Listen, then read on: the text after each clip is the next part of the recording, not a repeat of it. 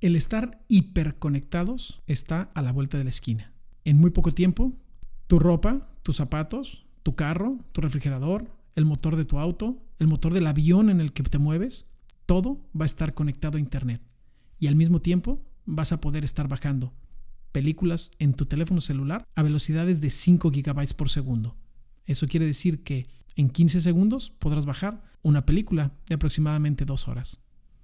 Y esto será posible gracias a las nuevas tecnologías de 5G, de lo que vamos a estar hablando en esta nueva edición de Fusión Satelital. Hola, soy Pedro Hoyos y esto es Fusión Satelital, un podcast de GlobalSat México donde platicaremos sobre las mentes visionarias, las creaciones y los emprendimientos que conectan presente y futuro a través de las tecnologías más avanzadas del planeta. Quédate con nosotros y conéctate a Fusión Satelital.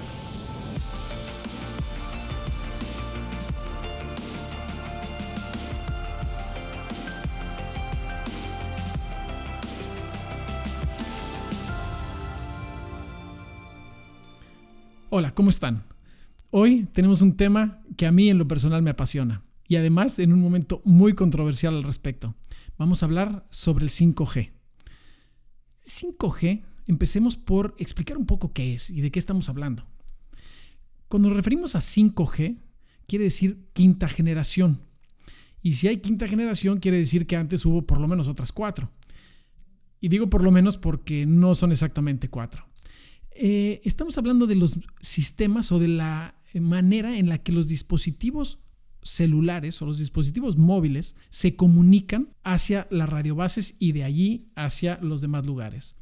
Empezamos en los 80, más o menos a mediados, finales de los 80, con lo que fue la primera generación de celulares. La primera generación de celulares lo único que nos permitía era hacer llamadas telefónicas. De allí, en los 90, empezamos a, tener la posibilidad desde nuestros dispositivos de, además de hacer llamadas de telefonía celular o de llamadas telefónicas, de poder mandar algún mensaje de texto. De allí nos brincamos alrededor del año 2000 a la tercera generación o el 3G. Y el 3G nos permitía navegar por Internet.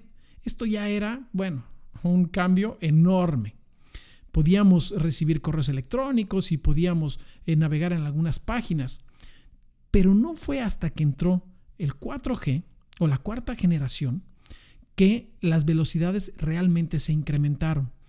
4G eh, y 3G también tuvieron ahí en medio algún par de generaciones intermedias.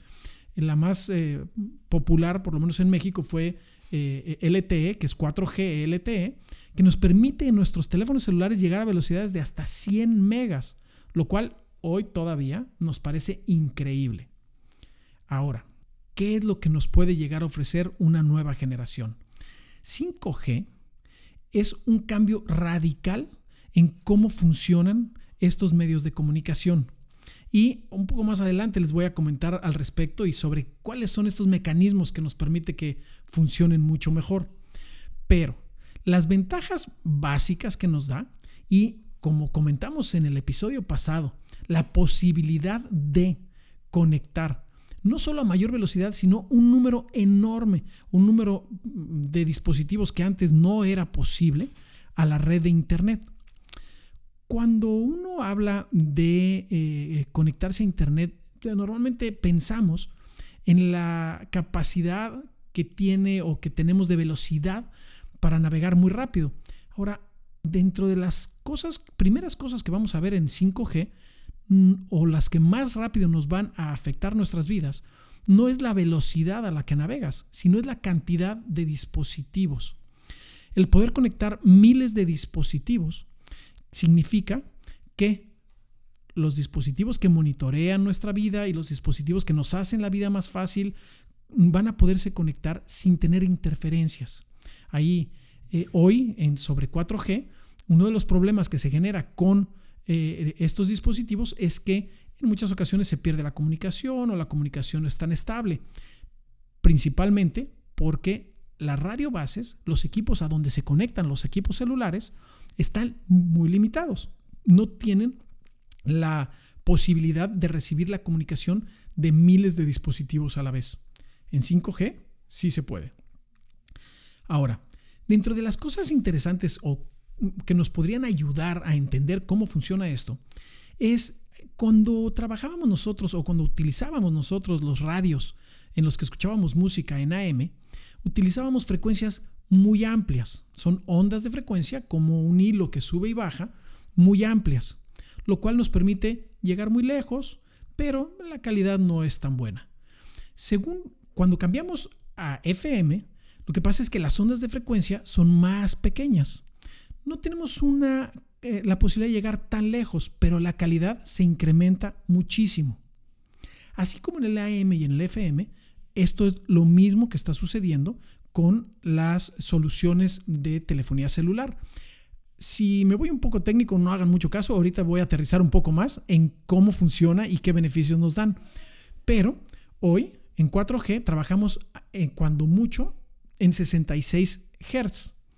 Y en los teléfonos celulares de 5G nos vamos a ir a los 300 GHz. Esto quiere decir que la onda de frecuencia es mucho más pequeña y la calidad con la que podemos transmitir es mucho mayor. Tiene sus desventajas, las cuales hoy ya se están atendiendo. La principal desventaja es que mientras más pequeña es la onda de frecuencia, la señal es más fácil que se vea interferida por una pared, por un árbol o por alguna otra señal, incluso la de un microondas. Esto significa que se van y ya se están implementando en lugares como en China o como en Corea, se están implementando miles de radiobases antes veíamos una, dos radiobases en una colonia. Hoy vamos a ver miles de pequeñas radiobases. A lo mejor en una colonia vamos a ver 30, 40, 50, pero estas se van a estar comunicando entre ellas y van a darnos la posibilidad de tener muy buena señal y de conectar muchísimos dispositivos. Además, con todas estas radiobases, la estabilidad de la conexión va a ser mayor, lo que nos va a permitir confiar en estas soluciones. ¿A qué me refiero confiar? Pensemos en que vamos en un carro que se maneja solo.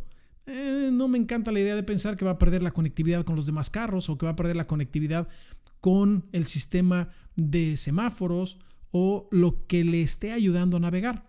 Entonces, estas soluciones de 5G van a permitir que sea, van a ser más estables, van a poder conectar muchos más eh, dispositivos a la vez y sí, también nos van a dar velocidades que no se podrían creer. Si bien hoy estamos navegando aproximadamente, cuando, mejor, cuando bien nos va, estamos navegando a 100 megabytes por segundo, en 5G vamos a poder estar navegando a 5000 megabits por segundo o a 5 gigabytes por segundo. Para que nos demos una idea de qué estamos hablando, hoy, por ejemplo, bajar con 4G dos horas de video en un teléfono nos toma entre 5 y 10 minutos. En 5G, esto nos va a tomar como 15 segundos. Con esto se pueden dar una idea del potencial de estos sistemas de comunicación y de cómo nos va a cambiar la vida. Dentro de los sistemas que se utilizan, así como les comentaba que se utilizan ondas, frecuencias de onda más pequeñas, se utilizan también miles de radiobases que tienen muchas antenas. Estas, el tener, estos sistemas de tener muchas antenas se llama MIMO. Y estos sistemas de MIMO te permiten tener muchas antenas que se comunican de manera simultánea a diferentes usuarios, enfocando la potencia a estos eh, diferentes usuarios. Los sistemas anteriores transmitían aventando la señal a todo el mundo.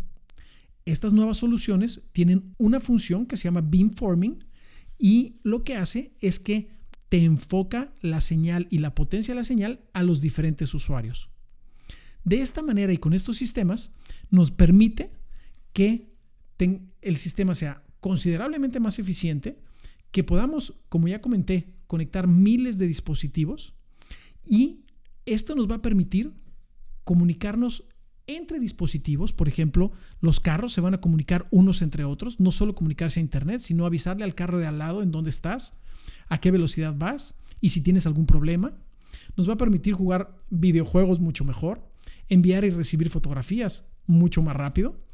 Las ambulancias, por ejemplo, desde el momento en el que reciban un paciente dentro de la ambulancia, van a poder estar transmitiendo los signos vitales, eh, todos los estudios que le estén haciendo al hospital, para que cuando el paciente llegue al hospital tengan ya todo el expediente de qué es lo que tiene y qué, cómo ayudarlo. Vamos a poder montar nuevas aplicaciones que requieren de velocidades y de capacidades mayores. Por ejemplo, el utilizar realidad virtual tanto por diversión como para aplicaciones de trabajo. Vamos a poder implementar equipos y sensores eh, como robots y aplicativos de inteligencia artificial, que es un tema que también nos pidieron que viéramos y que lo vamos a ver en uno de nuestros próximos podcasts, y que junto con la inteligencia artificial y los dispositivos de IoT o Internet de las Cosas son lo que nos va a ayudar a mejorar o nos va a ayudar a que estos dispositivos nos mejoren la vida y nos mejoren el uso y la eficiencia de eh, lo que de todos estos componentes electrónicos que nos rodean y que junto con el Internet de las Cosas van a mejorar nuestra experiencia con los dispositivos que nos rodean. Como comentamos en el podcast anterior, lo que nos limitaba principalmente a la implementación de Internet o de equipos de Internet de las Cosas era la capacidad de conectarse a las redes. Las soluciones de 4G enfrentaban una saturación que el 5G viene a solucionar. Y aquí es donde se nos abre o se nos abren todas las posibilidades. A todos los que están escuchando este podcast es porque este, estos temas les interesa. Entonces me encantaría que sean ustedes los que nos compartan cómo ven el futuro, qué es lo que estas soluciones, qué es lo que nos van a traer estas soluciones y qué posibilidades tienen. Eh, si bien yo alcanzo a ver solo una parte del pastel, estoy seguro que todos ustedes desde sus eh, mercados, desde sus negocios, desde sus operaciones, le ven un potencial enorme a qué podemos hacer y qué vamos a poder hacer con esta combinación de telecomunicaciones, dispositivos, en donde era imposible imaginarse eh, lo que hoy se puede hacer. Eh, vale la pena ver o investigar un poco sobre las aplicaciones en Corea y en China, donde ya se están implementando estas soluciones. Qué están haciendo con las ciudades, con las ciudades inteligentes, con el monitoreo de gente, el poder eh, eh, utilizar el reconocimiento facial para eh, permitir las entradas a edificios o no permitir las entradas a edificios. en fin, el, cielo es, es el límite, como se dice. Ahora, ¿qué sigue? ¿A qué nos enfrentamos? Realmente, en este momento hay una controversia muy grande a nivel mundial sobre la implementación de estas tecnologías, principalmente porque el que lleva la mano o los que están más avanzados al día de hoy ha sido China y países como Estados Unidos o la Unión Europea, perdón, se ven amenazados por esta ventaja competitiva de empresas como pudiera ser Huawei. Eh, esto ha eh, o se ha reflejado en dos cosas principalmente. Uno es la legislación para que se puedan implementar estas soluciones en nuestros países eh, tiene que haber una voluntad política en la cual eh, se avance y se avance rápido en la implementación de eh, los permisos o, regulaciones y, necesarias para permitirse el uso o permitir el uso de estas nuevas frecuencias y de estas nuevas soluciones. Y por otro lado, las necesidades de nuevas tecnologías. Eh, nuevas tecnologías me refiero a que nuestros celulares no soportan estas aplicaciones y todos los dispositivos de IoT que hay en el mercado no soportan estas aplicaciones. Entonces, es, las radiobases, perdón, hay que implementar una cantidad importante de radiobases, aunque más pequeñas, implican permisos, infraestructura, permisos para ponerlas. Entonces, si bien es el futuro, yo en lo personal no veo otro camino sobre todo porque la diferencia en el potencial de lo que hoy tenemos contra esto que ya existe es enorme. Hace falta que eh, los políticos en los diferentes países permitan la entrada de estas nuevas tecnologías y que las empresas estén dispuestas a invertir lo necesario para poder cambiar sus infraestructuras e implementar estos nuevos dispositivos. Como ven, y ya lo habíamos comentado, eh, es un tema muy interesante, es un tema que todavía va a dar mucho de qué hablar. está de, por verse todavía cómo se implementa en, Europa, donde están más avanzados que en Estados Unidos. En Estados Unidos lo han bloqueado muchísimo. Y por lo mismo, los invito nuevamente a que eh, me manden lo que ustedes están viendo desde sus trincheras. Nuevamente, muchísimas gracias. Esto es Fusión Satelital. por favor, escríbanme, envíenme sus comentarios a pedro.hoyos con H y con Y arroba globalsat.com.mx. Saludos, nos escuchamos en la próxima edición de Fusión Satelital. Esto fue Fusión Satelital, un podcast de GlobalSat México. No olvides que la plática sigue en nuestras redes sociales, donde nos puedes encontrar como GlobalSat MX. Yo soy Pedro Hoyos y nos escuchamos en el siguiente episodio de Fusión Satelital.